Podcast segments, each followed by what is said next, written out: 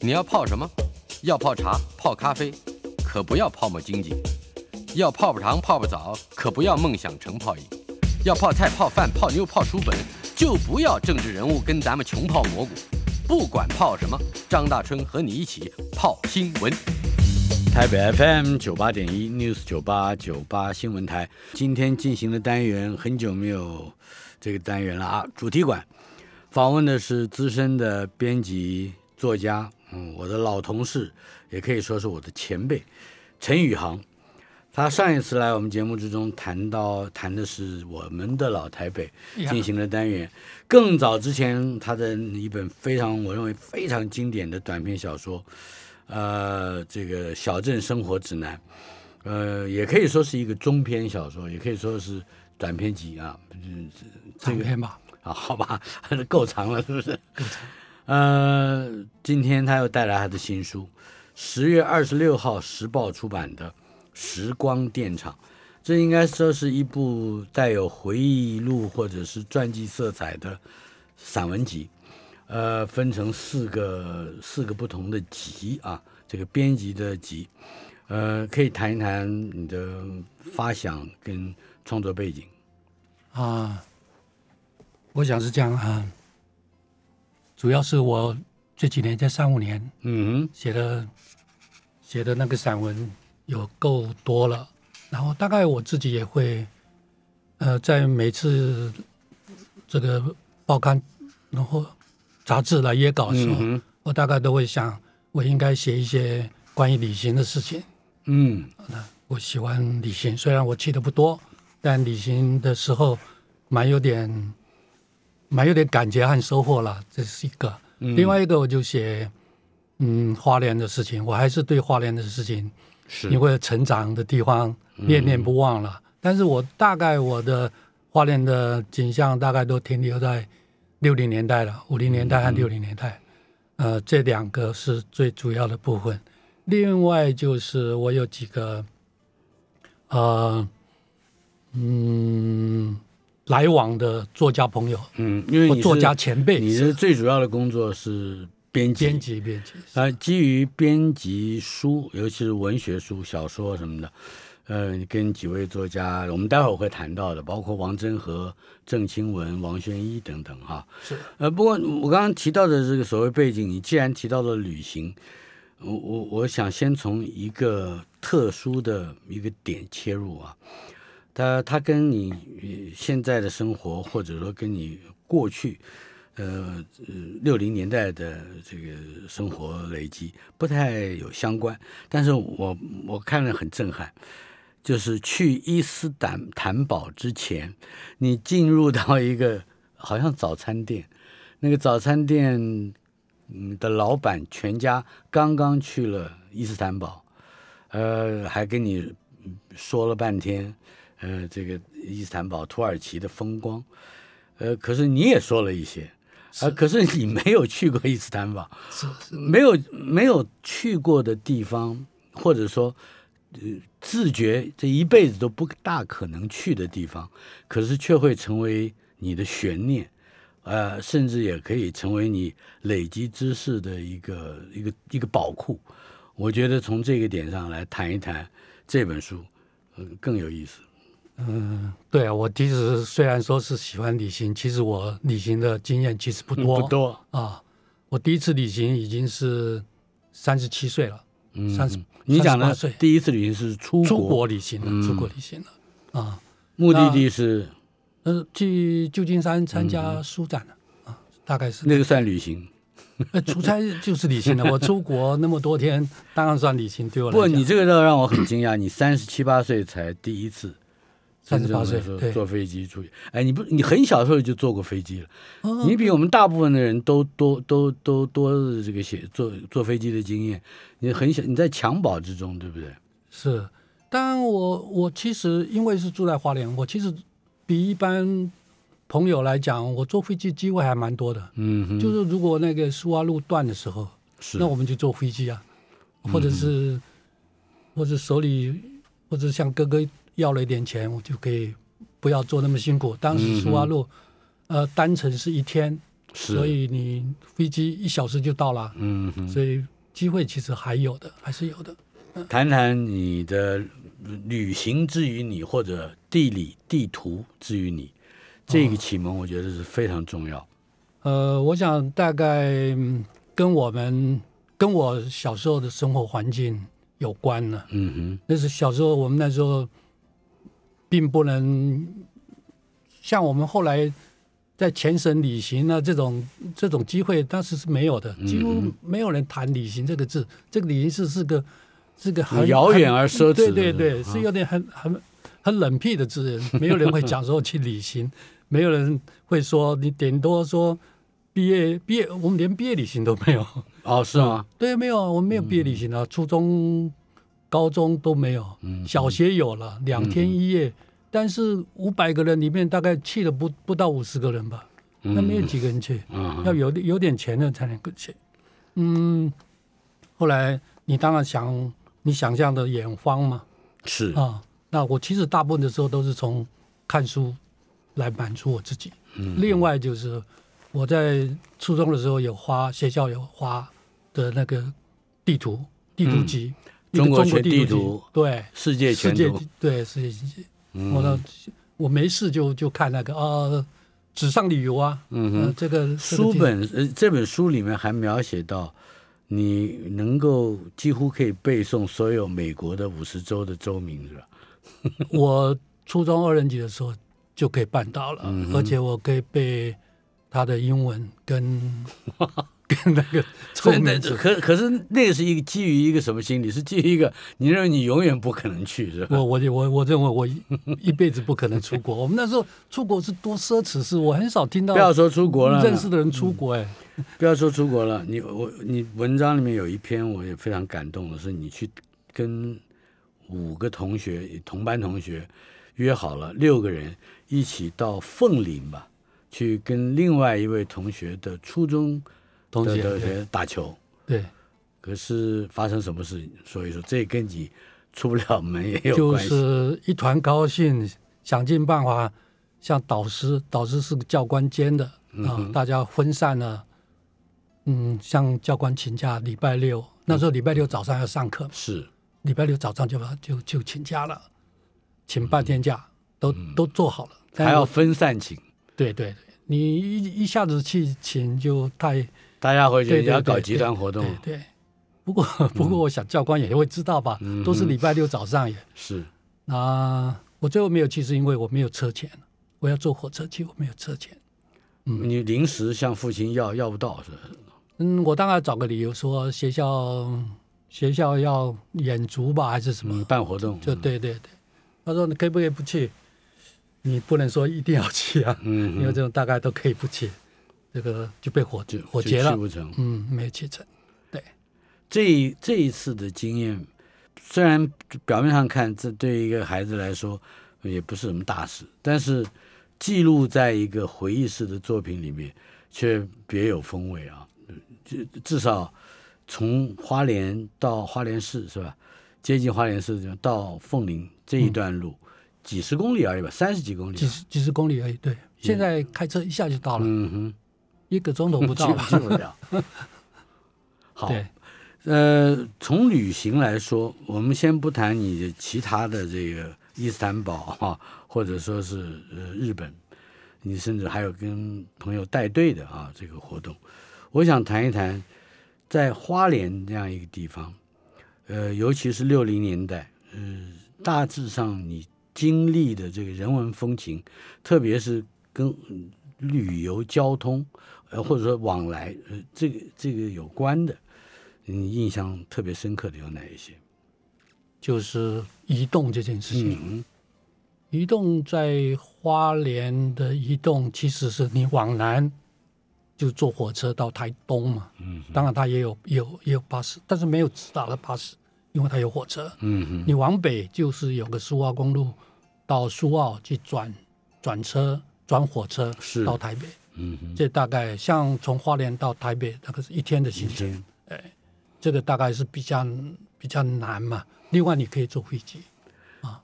据我所知的，你的书里面描述的家庭生活，还有一个特殊的地方，呃，由于运动或运这个移动的不方便或者是不考虑，你有更多的是怎么去维护一个几口，到最后是八口之家。哦，父亲八口对之家，你们要父亲单一的薪水是在电厂担任工作，可是好像你们还必须要想办法去阿鲁拜斗，哦去做建做在副业啦，啊、这谈谈这这一方面的生活。你还很小的时候，就是我们大概到十岁，差不多十岁的时候，嗯我父亲就顶下了一个，就是买下了在距离华联市五公里吉安旧的吉野吉野移民村的嗯一个、一个房舍啊，土地和房舍。那有有养鸡、养羊，养了十几头羊。那养羊是比较少人，在我们那边很少见的。嗯哼，所以我们家变成一个标志。我们养了十几头羊，是为了要去挤羊奶，然后卖羊奶，这是哦我们家的副业，所是，以变成是我们家的另外一个收入。嗯哼，对，因为这样，所以我们才啊动员那么多人。我特别是我母亲蛮辛苦的，要去做这件事情。人家打工都是去便利店，那个时候没有便利店，没有便利店，嗯，那可是嗯养羊怎么打工？可以说一说。我记得你有很非常细腻的描写。养羊是这样。我们其实我们我们也要上课啊。嗯那养羊其实是我们家是有请工人。哼，啊啊、哈，养羊的工人，然后他也要送羊奶，那附近的羊羊奶羊奶就是我们自己送，嗯，像我我大概初二开始每呃早上五点多就要起来，啊赚以，前大概一个钟头，附近几个村子的那个羊奶，嗯哼，大家去去我一我哥哥在的时候是是两个人轮的，嗯哼，嗯，或者是分配。那有时候这个这个工人辞工了，工人不做了，嗯那另外找过，对不对？那就是青黄不接的时候。你还得那如果我不要上课，那我的我的就假日就泡汤了。我觉得最难的、最长的一次是我有一次暑假两个月，那时候还升高三了，学校要上课一个月，剩下一个月我就放羊。哦是因为大概觉得我都没事吧，所以就那个 那个下一个工人慢慢找，结果我我整整做了接近一个月的，都在山上每天。是，嗯呃，羊好像还有特定的某一些植物要帮它去料理它，就是它的饲料和食物了。是，我们在外面，当然他就去吃草啊，去吃草，或者是主要是杂树的叶子。我们在山上或在河堤嗯那，樟树叶也可以也可以是吧？啊樟树不大是榕大概树叶，构构树啊，构树嗯榕树也有，但是榕树在山上没有。榕树是这样，如果下雨天，羊怕湿，羊怕水，啊哈所以下雨天羊就没有出去，没有出去，我们就要想办法，这个呃工人也好，我们自己也好，到附近或到处找。嗯如果有人、有人家有榕树了，就去问他说可不可以砍，啊哈砍一些，或者帮他修一下，就把那些树树枝整个就载回来，其让实羊就是吃。饲料。当子，那还要你当然不只吃那个，还要吃那个地瓜，所以嗯要刷弄那个地瓜签，是，大概是这样。在我们两个结识的一九七九年，我对你的第一个印象就是你对于电影，嗯，不光是台湾的电影，这个还有好莱坞的电影，甚至欧洲的电影，尤其是新浪潮的电影，你了若指掌啊。呃，你从小就爱看电影，而且为了电影可以做很多事情，包括打工啊。你还打过一份卖冰棒的工，对谈那谈是它和电影的关系。那其实也也不过就是那么一两次，不过我就是把冰棒卖 完了，赚到了钱就跑到电影里面去，嗯，然后跑去跑到最后就到电影院里面去，把你的赚的钱啊对对消对费对掉。对，对就是看电影嘛。嗯哼，电影太太迷人了，那是影像很少的时代，那是没有，那是小学生干的事情。那时候没有电视，嗯我第一次看电视都已经高中毕业了，是、太太晚了我们那边，所以对电影很有兴趣。我其实有很多电影不一定是看的，都是后来离开台北到台北，呃，离开台湾，呃，离开哼，你看花莲莲，到到台北来，那时候我到不管是补习，后来念大学，我都花很多时间去看，特别是去补看那些以前知道那个地的名片吧。嗯嗯、我大概看了，看了不少了。呃，从看电影就会来到一个，我觉得也隐含在整本书里面，看似是一个前后有所呼应，或至少没有断绝的主轴，那就是你的文青生涯啊。呃，那个时候没有这个词，嗯文青这个词是近年没有才有的。嗯可是六零年代，你称自己为一个边缘文青，意思究竟是何所指？嗯，边缘， 第一个是地理上的边缘嗯啊、哼，这个花莲在台湾来讲算是边缘。后山。嗯，那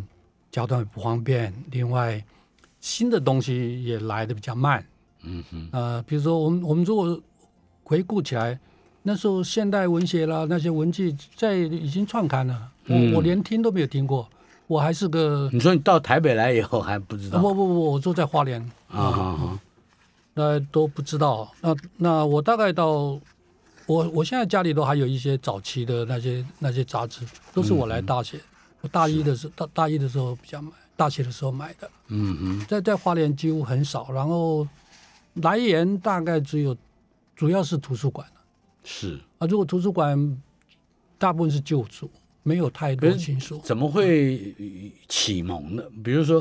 你的老师啦，或者说哪几本特定的书啊？哦，我是这样，我我第一次看的比较厚一点的书就是那个《三国演义》，你哥哥的书，就是我五年级，我我投资了一 半啦、这个两本呃上下册，对对对，我五年级的时候，嗯、上下册，那我那大时候中看，国图书嗯公司对对印对行对对，我还知道价钱，十二块钱上下册。一本六块，对，呃，就是上下册分哦嘛，OK，六十二块。那我这个小六的时候，就是我们老师临去去当那个教育教招教了，招呃，来了一个一个年轻的女老师，她把家里的书带来让我们看，嗯那我就看到《星星月亮太阳哦，》和那个梦瑶的《乱乱离离人，乱离人，对对梦瑶的是。那好了，还能够回忆到一开始接触乱离人也好，星星、月亮、太阳也好，这一些新文艺作品，那个时候有一些什么样的震动吗？呃，其实也还好啦，因为我们家那时候订《中央日报》啊，嗯那《中央日报》也有连载，是有时候有梦瑶的连载，嗯那也有一个也有历史小说《南宫博》，嗯，所以我我也看《南宫博》，是大概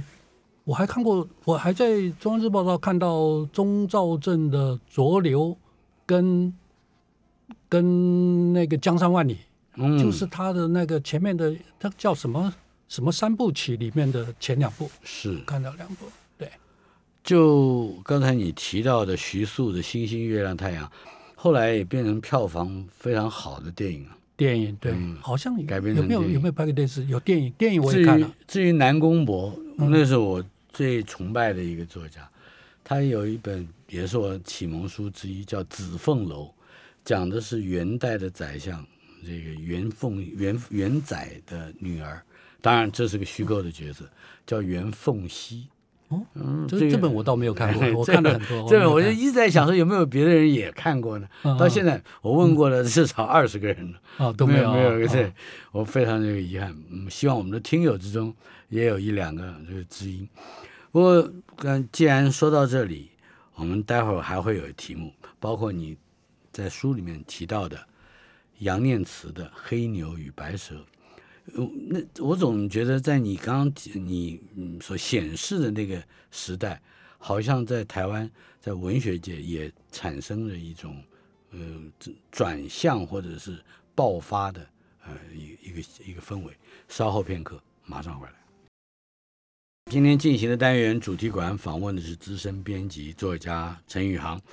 呃，他的新书《时光电厂》，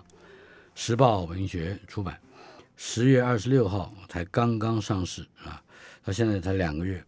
呃，我们我们我们刚才提到了六十年代的文学启蒙，那正好是大概一个爆发的时代。我所谓的爆发，包括各种身份背景的作家都有能够在市场的一个角落里找到容身之地，甚至嗯还能够呃引起非常多广泛而持续的注意。也就是说，畅销书大概是就是六十年代中期开始，也就是你到台北来哎，的是是是，哎，这一段时间，呃，对你有，实际上你能够回在回味之中感受到，哎，有确实的影响的，还有哪一些作家和作品？哦，我觉得，我觉得，因为我从花莲到台北来，嗯，就发现台北能够看到的书是超出我的想象，因为以前我主要的书是图书馆，嗯那还有几家书店里面，那书都比较有限。嗯到了台北，你看台北那时候正在流呃正在流行最热门的是存在主义，哼，啊，那所以有一些、呃、也一直受这个影响的，比如说王尚义，王上王野善义鸽子那时候的王黄尚昏，对对，那时候王善义已经死了，但他的作品好多、哦、都在这个荒野流泉啊，或者什么嗯异乡人，嗯也都是与失啊落的一代，大概都都有这些。然后还有旅行的文学比较少，因为那时候我们嗯出国人很少，但是有钟美英有出国啊，啊，他钟嗯美英，啊不呃，钟美英写了一个《海天游踪》海天游踪，对，还有还有那时候也流行的留学生文学。是。能够出出国到国外去写的，哎，我想起了，你现在突然让我想起来，在那段时间还有一个人，是现在在台南艺大教书的徐小虎教授的父亲，也是段祺瑞在担任国务总理的时候他的一个秘书吧，叫叫徐树铮的儿子徐道林。徐道林好像因为他有出国担担任法务工作的这个经验，他也写过类似旅游文学的旅游的文学。正好接上你所谓的留学生文学。其实你讲到徐素贞，嗯我想徐素贞有一个女儿叫徐英，嗯，她在在这时报出版公司出了一本书啊我已经忘了名字，基本上是回忆她父回忆她父亲的。嗯哼，然后然后这个徐徐英，樱花的樱嘛，对对，啊她跟这个宜居中夫人嘛，跟宜家是熟的。嗯所以我我到时报出版公司做事的时候，一九八五年以后，嗯大概一九八六年，他希望拿一些照片回去，有些我一看到那些照片很精彩啊，比如嗯说他父亲到美国去的时候，这个这个这个到了哪一个访问哪一个军营，人家阅兵给他看的这种，所以我有、啊我有把某某些照片拿去还他。那时候他住在盐山，结果里面看到他先生，他先生是语言学家，我一下忘掉他这名字。嗯哼，嗯，好非常有名的我们俩还有还有不小心有共同的这个记忆片段啊、 哎，可是我我还刚还你还没回答我的问题，就是对对你来讲比较有直接有影响的六零年代中期以后的那些个作品和作家们。呃，比比如说我有看到伊犁华啊，啊吴丽华那个在在花莲我就看到他的《又见钟离又见钟离》嗯哼，然后到到台北来是就有看过他的东西。呃，我你看到尹雪尹雪曼的那个叫做《海外梦回录》，他好嗯像中年以后到美国去留学，回来写了一本这样的书。嗯哼，还有一个叫吉珍，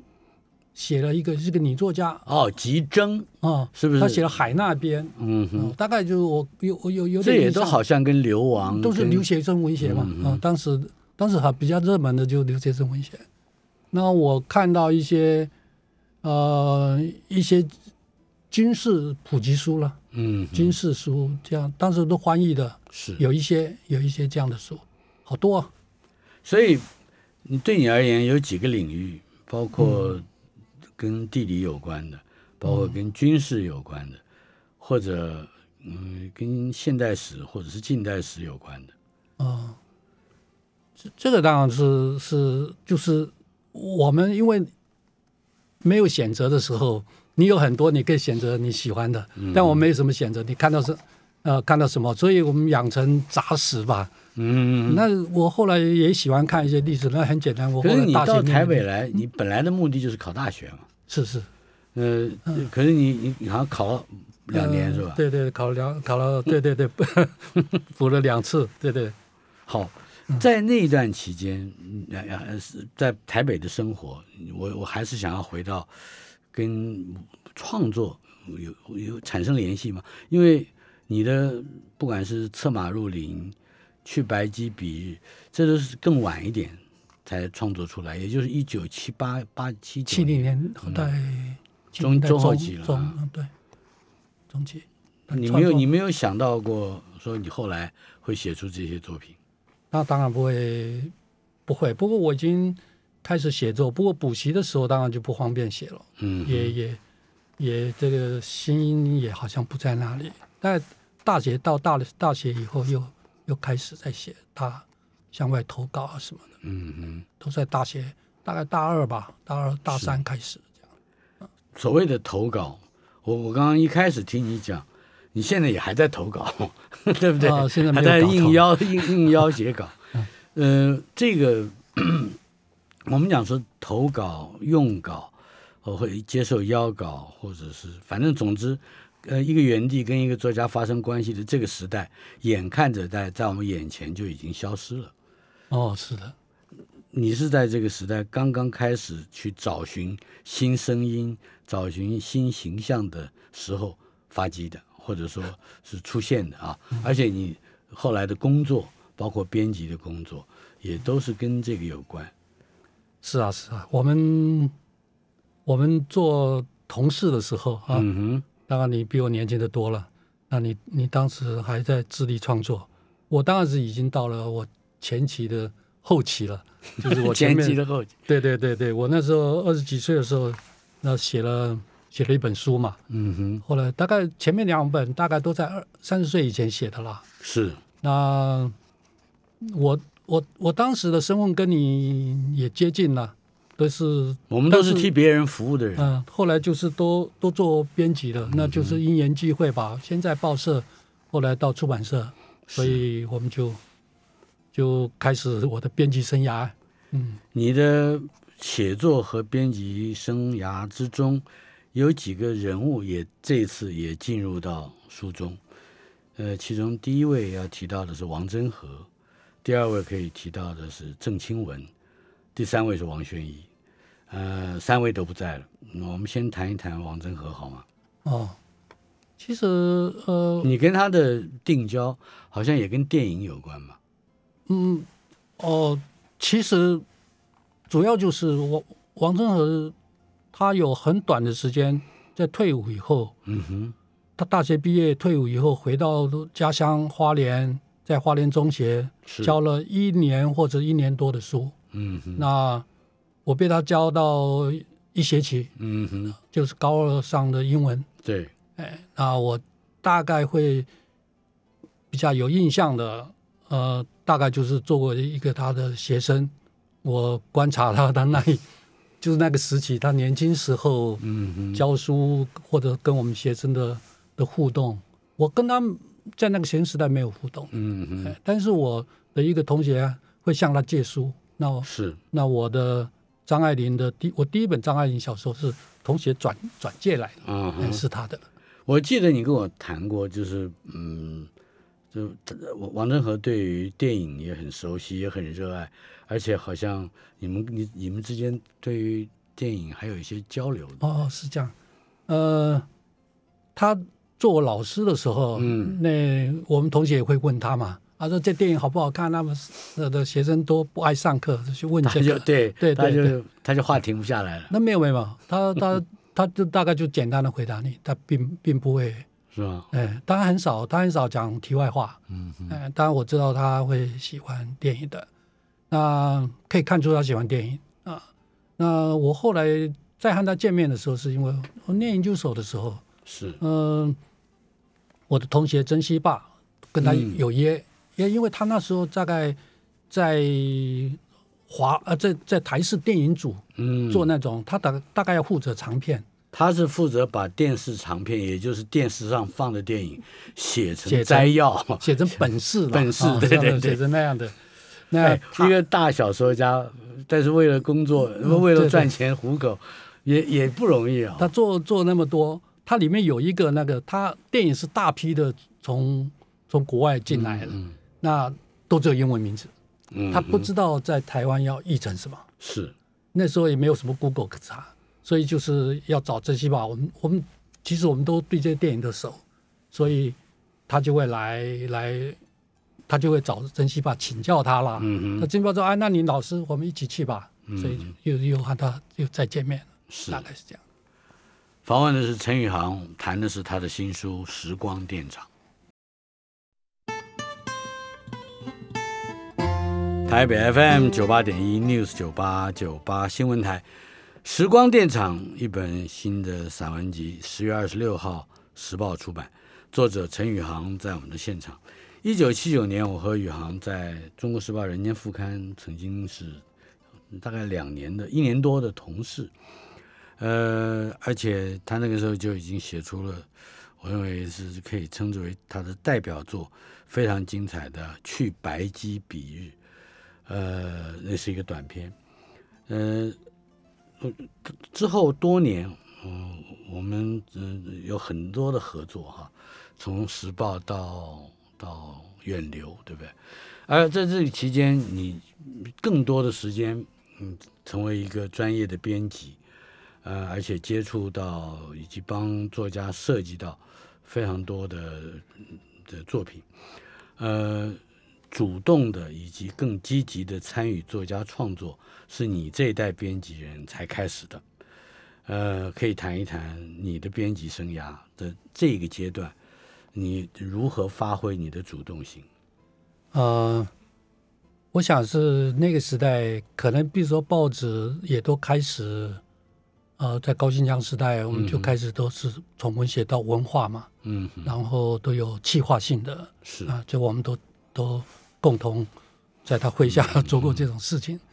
就是媒体的负责人、 媒体的主编，我们这样讲主任，嗯他有一个更更全面的想法，而且让作者还没来得及想到的那些题目，要进入到他脑子过一过，呃，后而后这些作家就成为邀稿的对象，而也变成了一个整个报纸新的文学版面，或者是一个更恢宏的一个文化版面的展现了。是，但是但是出版不会，嗯出版大概基本上是作家为主，哼，嗯，所以作家自己写了什么东西，然后来编辑有时候可以参与一点意见，啊嗯，你说的很客气哦。但大部分的时候，嗯，真的啊，大部分的时候都是都是作家啊，像你，你都不能让我改一个 字啊，啊， 对不对？我我这脾像气比较 坏。嗯，就是说 没有了，我只建议过你荤段啊，嗯那你说不要啊，那我们我们都理解这种事情，比如说我们都是写作的，知道就是风格不能改变、嗯啊，所以我们我我跟你的合作恐怕还比较特别一点，因为我们我们够熟，嗯因为我们原来是是同事嘛是啊，然后然后你常常会来闹我， 是，所以我们这些都都还熟，这个都还。那你跟郑清文先生的合作可以谈对谈我，我跟郑郑先生合合作呢，就是当时他已经是一个重要的作家了。嗯那我跟他合作，我能得到他的信赖了，所是以所以倒还好。嗯、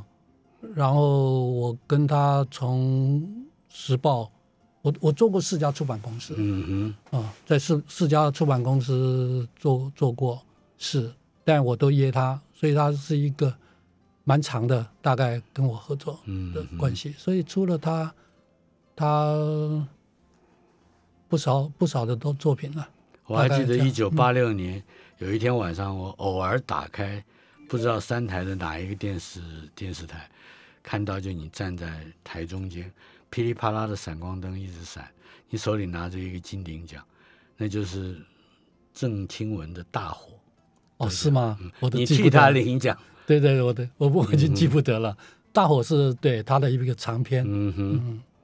我当时在时报还有出了他的《沧桑旧旧症》。嗯哼，那我最后在眼流也出了，在麦田也出了，在一方也出了。嗯哼，我在麦田的时候还出了他的短篇